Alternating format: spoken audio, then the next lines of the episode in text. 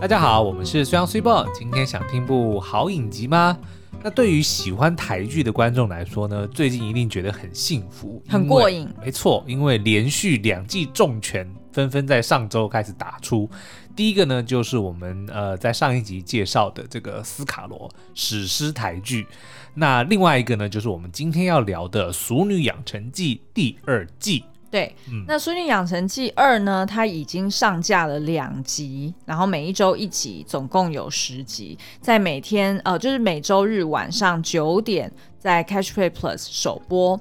那目前前两集免费欣赏，然后你如果每周去看呢，他们还有一个活动页，周周都会抽联名的好礼。嗯，那《俗女养成记》系列呢，它是改编自作家江娥同名散文的作品。嗯哼，那呃，总共有两季。各有十集，我自己看到现在，我觉得非常有可能有第三季。OK，对，那待会再跟大家讲为什么。我看已经有人在预测说，因为第一季是讲这个嘉玲国小的时候嘛，就是因为它是两段故事同时发展，嗯、一个是。呃，就陈嘉玲这个角色，你又提前讲了我待会要讲的东西，你可以你可以用我的节奏吗？哦，因为你要你要讲说预测会有第三季，所以我就讲说不止第三季，第四、第五季都有。哦，是啦，是有。对啊，就已经有人在一代一代传下去。预测说，那就是从国小，然后国中、高中、大学，然后出社会，对，然后就两个嘉玲就会相遇。对对对。好，那这个故事呢，我大概简介一下哦。他就是呃，这个主人公叫做陈嘉玲。然后他是一九七九年生的，那所以现在就是他在第一季里面的时候，就是刚满四十岁。对，那他在人生的各个面向呢，不管是感情或者是自我，嗯、然后他的事业，甚至是跟家人的关系，他都遇到一个瓶颈。所以最后呢，他在第一季里面就回到了台南的老家，然后重新开始的故事。Uh-huh. 那呃，这个系列它的特色就是双时空的特色，嗯，也就是说，在第一季就是刚刚苏央就不小心先给我爆雷的，就是第一季呢，它的那个主人公就是刚刚说的四十岁的大嘉玲嘛，嗯，然后他会回顾到他一九八八年的时候，那时候他还是国小大概九岁十岁而已的小嘉玲，然后到第二季呢，就是呃，他到了二零二零年，他回到家乡去。建他自己的房子，然后会对应的是他一九九零年他刚升上国一，嗯，然后进入这个少女青春期，正在转大人的时期，所以他的这个呃双时间轴的故事呢，就是会去在每一集里面去用同一个主题相互呼应。嗯我们以一个第一季里面的其中一集来举例好了，譬如说大嘉玲，她可能在这一集里面，她刚好就是又失业，然后又跟男朋友分手。嗯，那她对应的就是她回忆到小时候，她梦想居然是要成为一个家庭主妇。对，可是事实上，当她长大之后，她却主动拒绝了这个机会，嗯，然后也认为她是。Either 是不想当，或者是他不认为他可以 pull it off。对，所以我觉得这个影集常常就是借由这样子两段时空同一个议题来呼应，就有可能很多东西你在小时候想的，跟你长大之后做的，嗯，是完全相反，嗯，但也有很多是一贯的、一致的。嗯嗯，对，我觉得他其实就是在说他的人格特质。对，嗯嗯，但是。他的梦想，他的愿望，很多却常常都没有办法实现。嗯，我觉得可能就是用这样子的方式来，呃，凸显说，诶，人生中其实有很多的时候你是很无助、很无奈，然后，嗯、但是，呃，在无可奈何的同时，也就是不要忘了初衷啦。就即使你可能后来最后的这个情况并不是你当初所想的，但也许也没有那么糟。嗯，对。那呃，我们其实在，在呃一百七十八集的时候有介绍过，一百七十八集了。对啊，我们一周 一周上三集嘛，嗯，对，所以就很快。对，其实这样回顾我们也蛮厉害的，对啊，就也都每周就是有有很坚持这样一直做下去。对，我们有什么时候偷懒？有啊，我们偶尔会比如说礼拜一的下午上片，而不是早上上片，那就代表说我们礼拜天真的没有力气再录了，然后我们就会找一个借口。对。就讲说哦，我们是为了测试机制，看看早上上跟晚上上有没有不一样。但其实说穿了，就是因为我们太累了。那不是跟古癌早期就是他的那个上 podcast 的标题，他也就是用那个乱打标标点符号啊，有的没的，然后去打一个图像嘛。然后他也是说他在测试，他是真的在测试哦，哦他就是想说，哎、欸，我如果不要认真写，或者是不要就是用骗人家点击的方式，是不是流量还是一样好？嗯、但他这样某方面也是骗人家点击啊，因为就是他用了非哦非文字、非正规 unorthodox、的方式，嗯，那人家就会觉得，嘿，这是什么东西，然后进去点。哦，但是这一招如果用久就没有差啦，对不对？OK，所以就是 anyway，我觉得其实好像会听就是会听，对，不听就是不听。所以谢谢正在听的你。对对对，好，OK，那我们那时候介绍第一季的时候就分享了四件，嗯，我们跟《俗女养成记》的嘉玲。共同共享的一个成长经历，对，譬如说，我们都曾经历过很莫名其妙的性教育，uh -huh. 就像小嘉玲她接受阿嬷的这个水果西卡的性教育，哦我。我只记得我们在高中的时候，就是的确有香蕉套保险套这件事情。哦，有练习，有有有。然后呢，大家班上是玩成一团吗？就真的有人拿来吃，特别皮的人 就会把香蕉吃掉。那那你们家呢？我们家就就没有教了。完全没有任何的性教育，嗯、对，就连包含警告说你不要太早让女生怀孕，这个有，就只有这个，对，然后，然后其他东西都没有讲，对，然后不准锁门，就类似这样的东西，不准锁门，那不就是我现在对你也是一样的吗？好，OK，嗯，然后再来另外一个就是，譬如说大家都是捡来的，就我相信，哦这个、对，一定都有不同的，超多。阿公阿妈或者是什么金伯啊、嗯，古公啊，都喜欢这样逗小孩。没有，是我自己脑补的，因为我我记得我上一集有讲过，其实我我的确是比较受疼爱的那个，因为我是小的嘛，嗯，对，但是每一次都还是觉得，当爸妈偏心的时候，我还是会就是开始在那边闹别扭，说啊，我一定是捡来的啊。怎么样？怎么样的？那可是你有离家出走吗？没有，没有那个单。我是就是只要回南部，就是回我妈娘家，嗯，就一定都会有那种不是很熟的长辈，嗯，然后就会想要来逗小孩玩。对，然后他们一贯的想要跟小孩子打成一片，就是啊，你知不知道你其实是捡来的？就我也不知道为什么，就是要用这个当开场白。他们没有别的笑话可以讲。对，因为可能譬如说聊来聊去，就是啊，现在几年级啊，嗯，然后功课好不好啊？然后可能下一句就不知道讲什么，就说啊，捡来的，捡来的，长得跟爸爸不像哦，哦就类似像这种。还好他没有讲说长得跟我比较像哦，那就糗大了。好，然后还有一个共同的成长经历，就是一定都会去羡慕同学家，哦、有真的有，嗯，就是譬如说有木地板啊，嗯。然后装潢的很漂亮啊，对，或者是妈妈特别 特别温柔之类的，我都还记得很多。像上一集，其实我就有点名了一位同学，我就不再点名他了。嗯、但其实有非常多的同学，我都印象深刻。另外还有一个姓翁的，嗯，我就不点名了。嗯、但是我的印象很深刻，是因为他爸爸好像五十几岁才生他，嗯，就特别的疼，什么玩具都有，然后什么都是最新的。嗯，我每次去他家，我都。很开心，然后就会很羡慕有这样子的爸爸，因为他也没有兄弟姐妹，因为他就是独子嘛，然后这么、哦、这么老来得子哦，所以的确他也是跟同学们就特别的，就特别喜欢跟同学们玩在一起哦。对啊，因为你想，可能就是如果年纪真的差那么大，他在家也许真的就是就爸爸也没办法陪他玩。对，嗯嗯，OK。最后一个呢，就是呃，一定都有一个被放弃过的才艺哦。比如说嘉玲就是弹钢琴嘛，其实我也是，嗯，然后我还有跳芭蕾舞，我有写过书法，但我不记得为什么后来不学了。哦，书法我也有写，哦、嗯，写书法好像是在我们这个年代好像很流行哎、欸，哦、嗯，我永远都记得就是要穿一个袖子，哦，对啊，袖套就是黑色的嘛，对对对，对，我印象最深的就是那个，啊，就那样，对。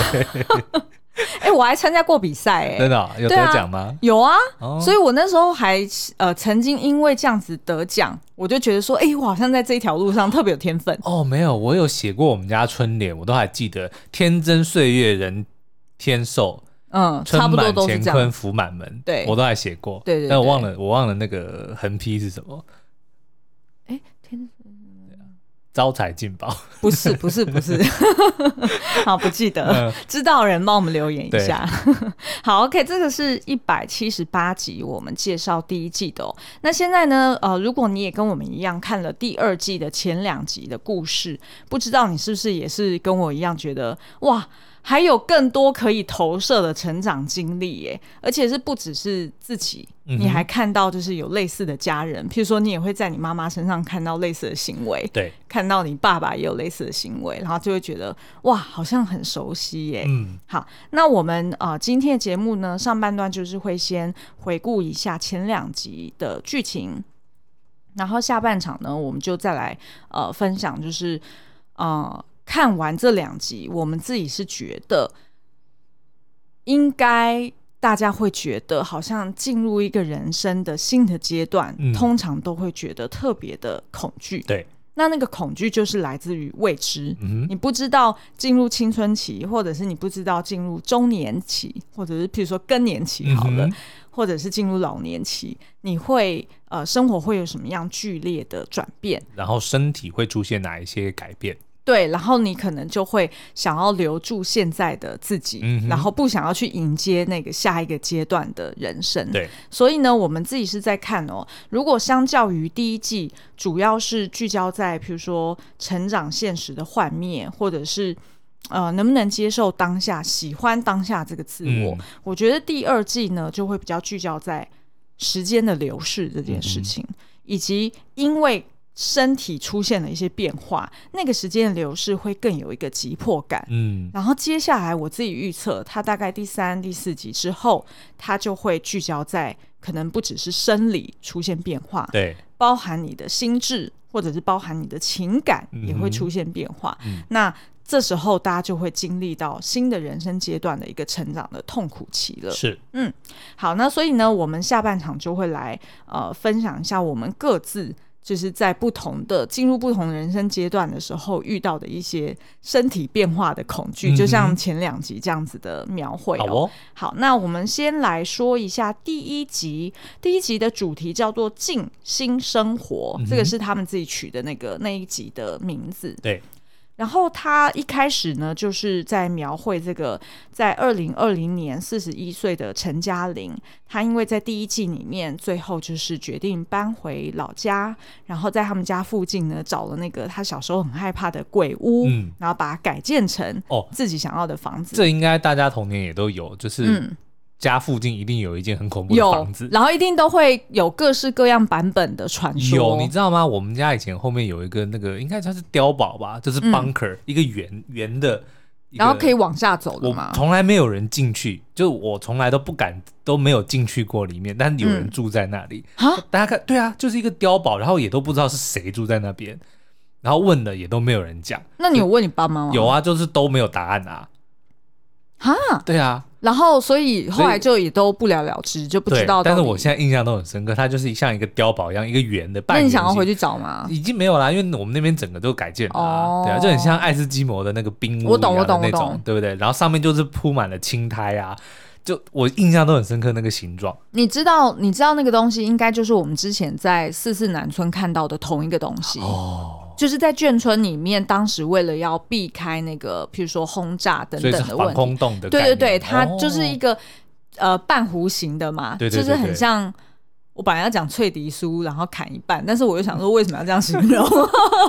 就是爱斯基摩的冰屋嘛，就这样子。对，好、嗯、，OK，好，那所以呢，这个嘉玲她就决定说，她要重建这个鬼屋，嗯，然后还真的弄得很厉害哦，而且根据剧组的透露啊，就是大家如果在 YouTube 上面搜寻的话，也可以看到他们从零，就是从无到有去把它建起来的模样。但是我不相信是陈嘉玲自己做的啦。啊，当然啊，在剧中那个蔡永森有帮。帮忙他嘛？对，那所以呢，他就自己弄了一个，就是非常，就是在他的心目中是他梦想的家园的模样，嗯、就是可能是比较呃通透，然后比较开放式，所以他的餐厅打开还可以看到有落地窗，然后可以看到外面的庭园。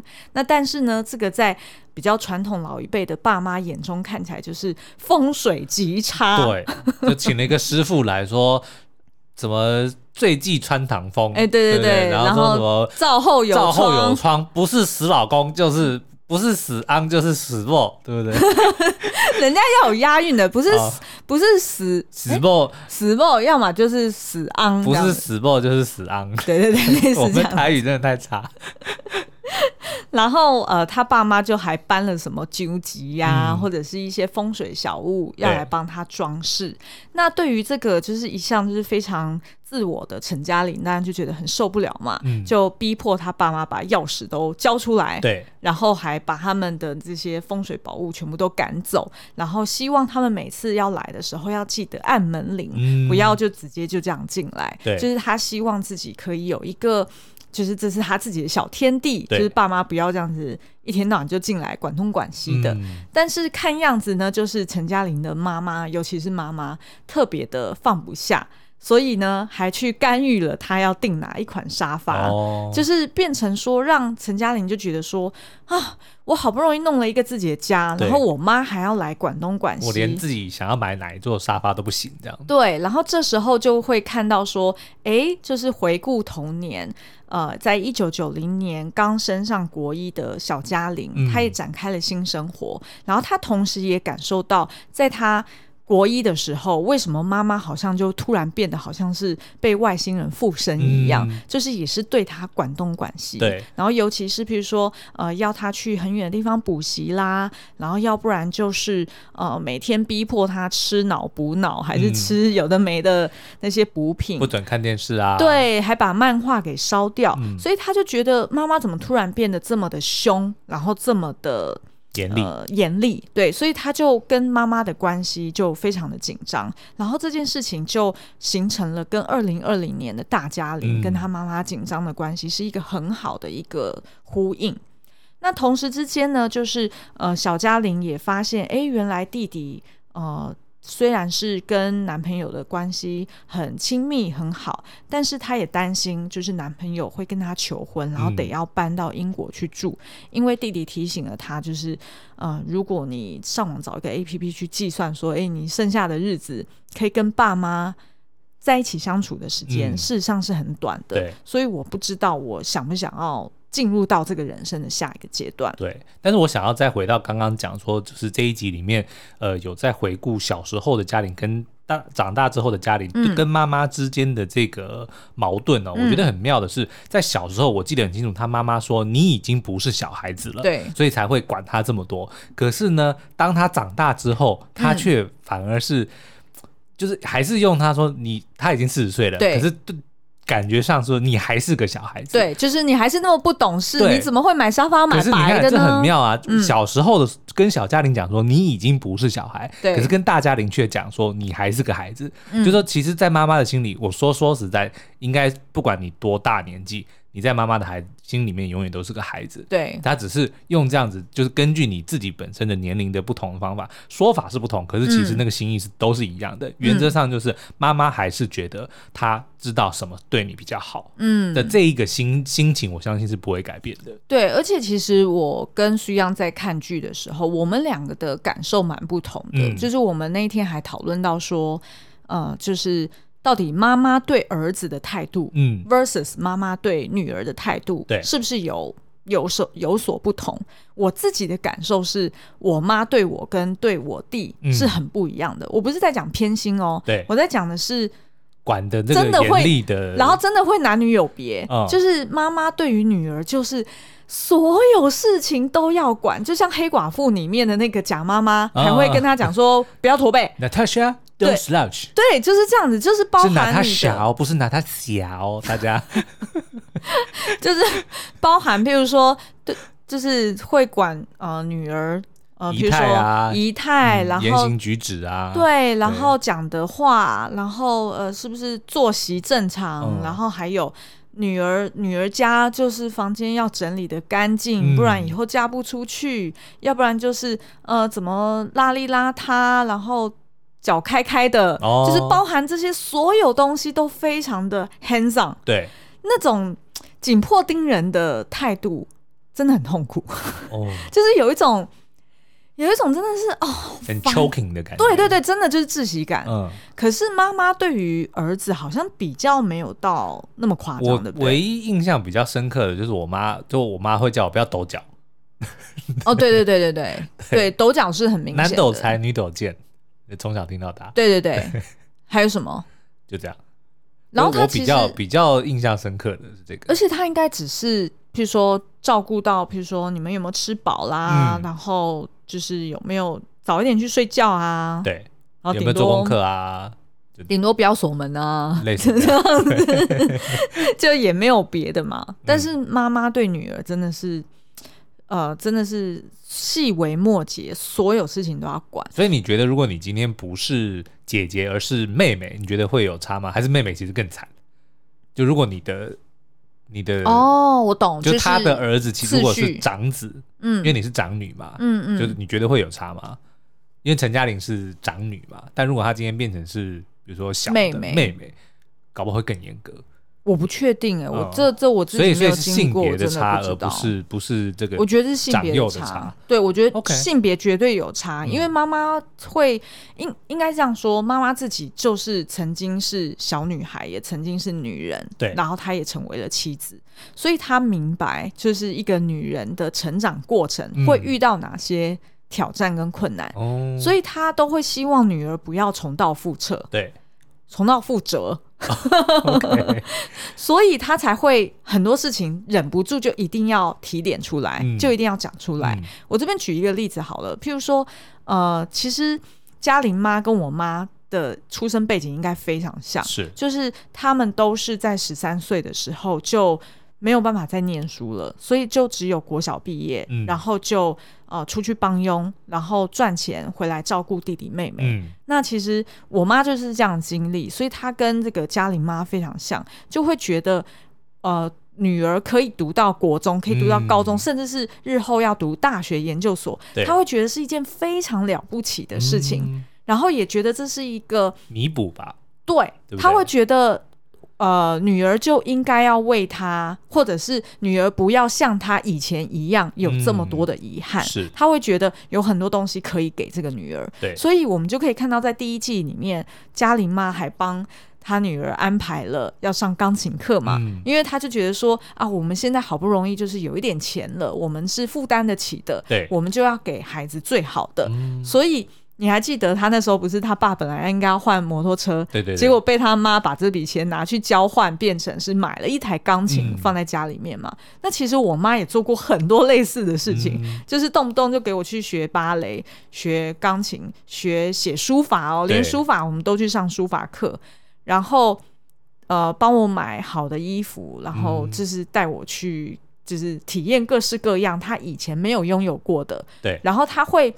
不断的跟我说，因为妈妈以前都没有，所以我现在就一定要给你，而且要给你更多。嗯、对，所以我在看那一段，就是第一集的最后，呃，一幕就是小嘉玲跟她妈妈在田边吵架的时候，她、嗯、说读读国中有什么了不起的？对，嗯、那一段真的是我就哭了，因为我觉得非常非常心有戚戚焉。是，对，然后最后最后。嘉玲妈她不是就想要学英文吗？所以呃，小嘉玲她也明白了她妈妈的这个就是过往的成长经历，嗯、所以就很乐意教她妈妈说：“哎、欸，这个双母音爱就是我爱你也爱，然后嗷就是嗷就挺爱这样，就是她用这种方式去翻译给她妈妈听，也是非常的感动。嗯，然后其实这个也让我联想到我我我妈也是，就是在我。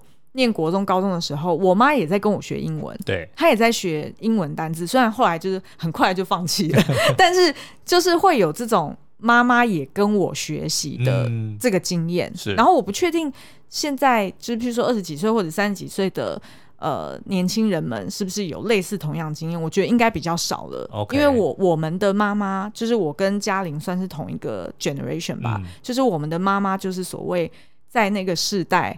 的那一群创造台湾奇迹的女工们、嗯，是就可能为了家庭、为了经济，就牺牲了这个求学或者说这个读书的机会啦。对啊，嗯、然后呃，他们最爱看的就是什么秦祥林啊，嗯、啊，秦汉啊，是对，因为那个是。帮助他们可以暂时脱离现实的痛苦，因为毕竟都一直在工厂里面工作，是很辛苦。其实没有、欸，我觉得现在任何人都是因为戏剧的魔力就在这里啊，哦、就是让你脱离现实嘛。OK，好，所以这个就是第一集里面的这个呃小嘉玲她的一个新的 realization，、嗯、就是更了解她妈妈了。可是呢，或许她到了四十一岁的时候。他看到他妈妈，就只是想起来他妈妈一直要管他，所以他就忘了他妈妈可能其实出发点就只是因为想要关心，但是不知道怎么关心而已。嗯、好，那我们再来回顾一下第二集。第二集的主题叫做“没有时间了”。Uh huh. 嗯，然后在这一集里面呢，我们就看到这个呃小嘉玲她的月经来了，嗯、然后她是等于是从来没有经历过，然后也不知道要怎么处理，所以她下意识的马上就是冲去厕所，然后就大叫妈妈，然后不知道怎么办，然后后来是爸爸来帮她拿出尿布来解围，爸爸也不知道该怎么办，对，爸爸真的不知道怎么办，因为爸爸平常也不会知道呃老婆把卫生棉收在哪里嘛，嗯、所以就赶快随手拿了尿布，想说哎梦游这样子，然后。呃，再来就是回顾到这个，就是在呼应到二零二零年，就是大嘉玲她进入了这个应该算是妇产科吧，嗯，然后就在里面被宣判说啊，她的可能更年期即将要到来，因为她就讲说她会盗汗啊，然后她的这个 AMH 值就是她的卵巢可能蛋也剩没几颗啦，嗯嗯、所以她就觉得什么我我我觉得我才大好时光。刚开始，对。我怎么就已经进入了中年人，就是好像在倒数我的我我女人的这个时光了，所以他就觉得，再加上因为他又遇到一些正妹同事嘛，嗯、然后那些同事们就是好像体力都很厉害，都是妹啊，对，对，对啊，然后然后还嫌他有黑眼圈，他就觉得哇，我真的老了，然后好像没有时间了。同时之间呢，在第一集里面昏倒的爸爸，呃，也闹失踪。第二集，嗯。原因就是因为爸爸也觉得自己好像也剩没多少时间，哦、但是好像能够帮孩子们或者能够帮家人们做的事情也都没有做到，于是他也开始有一点着急，嗯，然后就躲到屋顶上面，对，呃，然后居然还去刺了个青，刺了半个青。对，对，因为是老当，但是当还没刺完就觉得很痛，就决定不刺了，所以就人家根本看不出来那个是老，然后一个宝盖头这样子。好，那所以呃，在这一集里面，我们就感受到说，哎，还蛮明显的，就是呃，至少爸爸嘉玲，嗯、然后还有第一集的弟弟哦，大家都是有一种时间上的压力，然后都感觉好像被推着。要往前进，嗯，可是他们却还觉得，我明明我这个当下的这个阶段的我，我好像都还没有搞清楚我在干嘛，对，还没有真正的享受我现在这个阶段的人生，我怎么就不明所以的就进入了下一个阶段了？嗯嗯，所以呢，这个前两集就让我们特别觉得说，哎，他这样铺陈的很好，就是在两集之内就很快的去利用身体的一些变化，然后让大家感受到时间的紧迫性。那接下来我们就期待应该会看更多，就是他们在心智啦，或者是在情感上面也有一些呃，就是被逼迫着得要一夕之间长大的感觉。嗯，嗯。好，那接下来我们就想要聊一下在，在呃，我跟苏央就是各自从青春期进入现在中年期了，我们我们各自的一些进入这些人生未知领域的一些变化，嗯，然后我们的的一些那叫什么，这是心路历程，对，心路历程要分享给大家。好，那第一个呢，我、呃、譬如说青春期转大人的时候，好了。苏央要不要聊一下？我觉得我那个时候最最痛苦的应该还是身高，因为其实我哥就我们家其实有蛮多的呃男生，就是跟我们一样年纪的，就是有我，然后我哥，然后还有一个堂弟哦，那另外有个堂姐哦。那但是我们家每一个人都很高，嗯、我那个时候是最矮的，现在不是，嗯、现在我比我堂姐高。你那时候最矮是多矮？大概我现在是一百七十二点五嘛。然后就连我堂姐都有一百七，嗯，所以的确就是一一票站开，我哥一百七十八，然后我的堂弟应该有一百八十几哦，嗯，然后另外还有我的几个同学，就是或者是好朋友，都是一百八以上的，所以我的确是那个时候在那一群里面是最矮小的，嗯，那这个其实对男生来说是一个一个很自尊心比较。就是一个很难接受的事实.就是我竟然是团体里面最矮的一个人，嗯。嗯、对，因为年纪都差不多，对，嗯，那可是后来呢？当我长到比我爸高的时候，我就觉得啊，就安心了，对，没有，是因为我爸，我爸给我的鼓励，啊，他就他，因为他也一定也知道说，就是我是这一群里面最矮的男生，嗯，但他每次都只要跟我讲说，你只要长得比你爸高，你就很 OK 了。哦，所以我就觉得，嗯，好像是真的是这样。爸是一百七，对，号称 OK。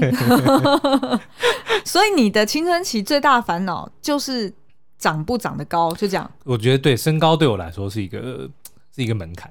其他事情呢？譬如说会不会注意？譬如说长胡子啦，长胡子还好。然后哦，还有头发，就是你那个时候特别会特担心，就是早上起床的时候头发很乱，或者是很难梳理。OK，所以我那个时候还特别特别就是发明一招，就是在睡前的时候会拿一个毛巾去绑好我的头、嗯、头发，然后就是弄，因为那时候很流行像郭富城那种中分头嘛，对对对，对不对？所以就是先把它固定好，嗯、然后再去睡觉。第二天早上起来，头发就会。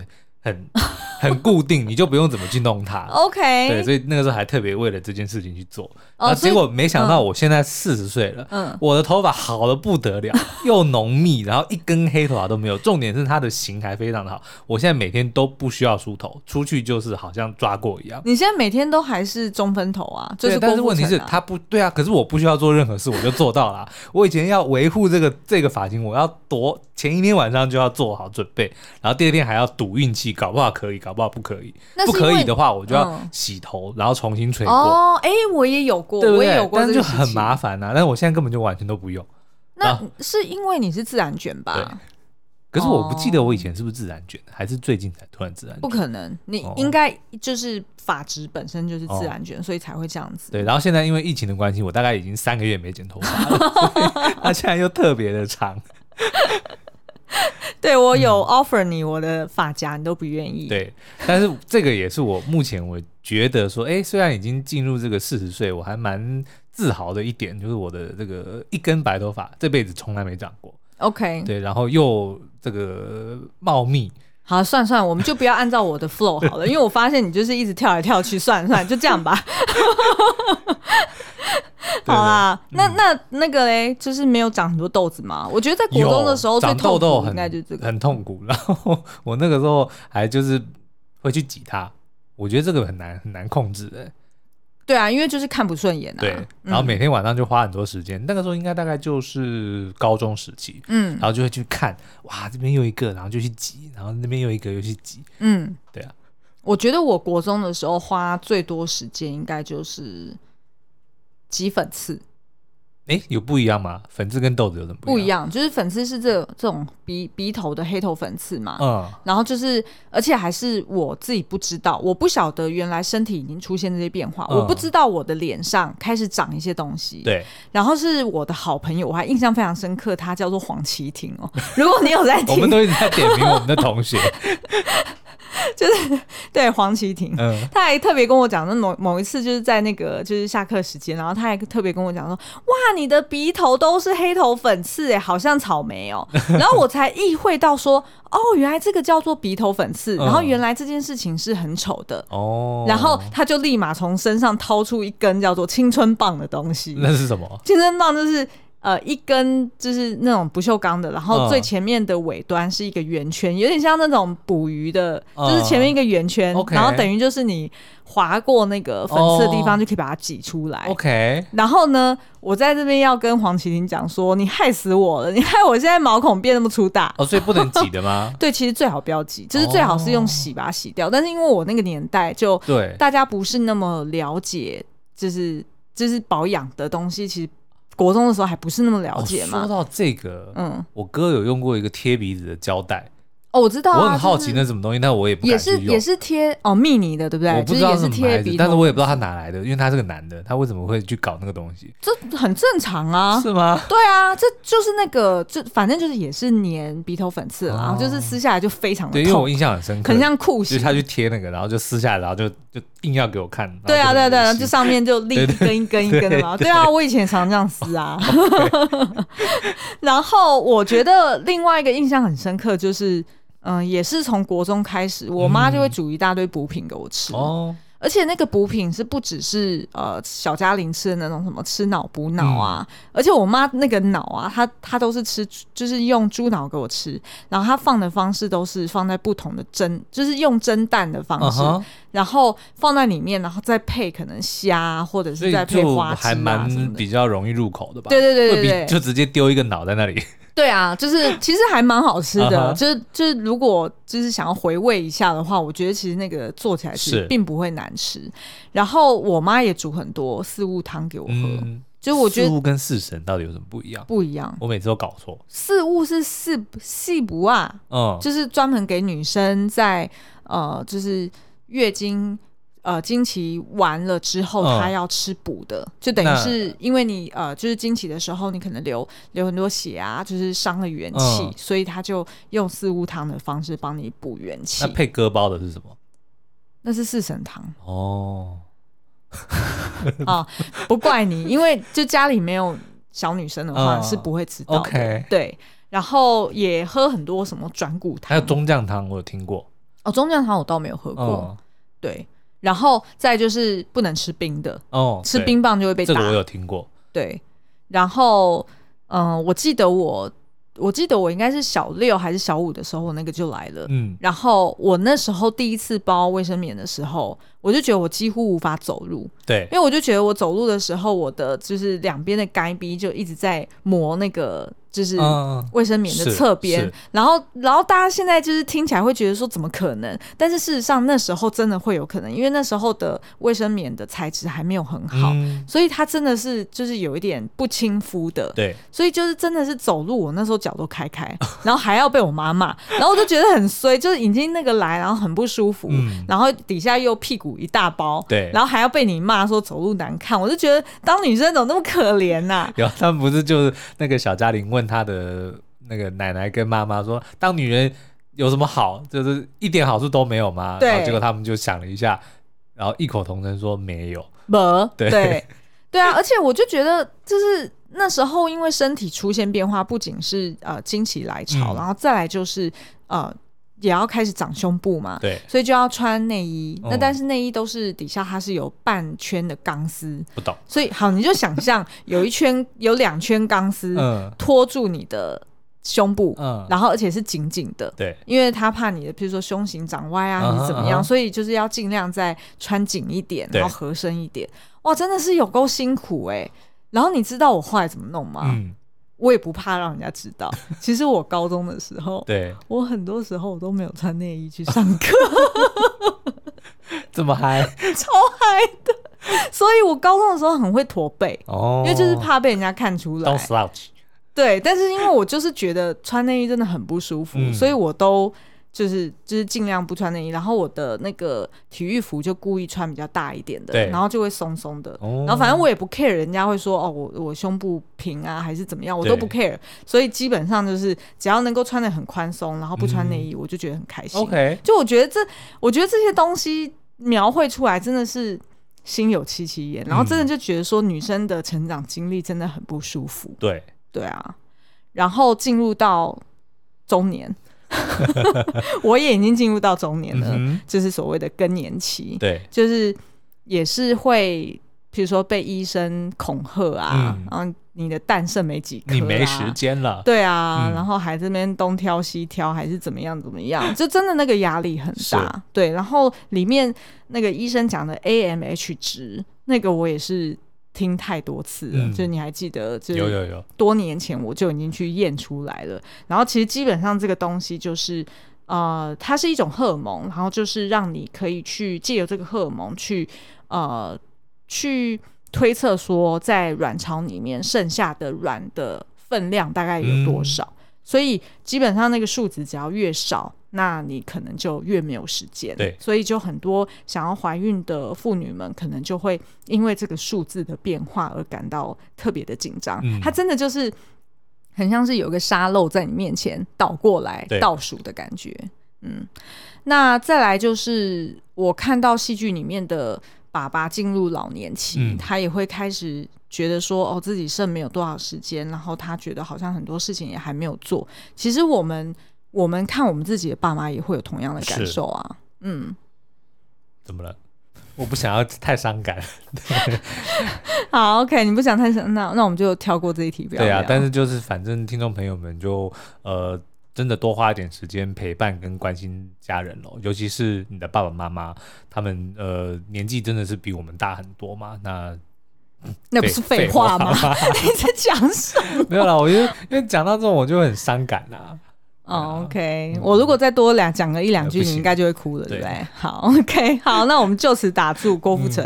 嗯、好啦，那所以不晓得大家觉得第二季的前面两集是不是就已经让你觉得看得很过瘾了呢？嗯、其实我们自己预测应该到后面嘉玲呃可能会。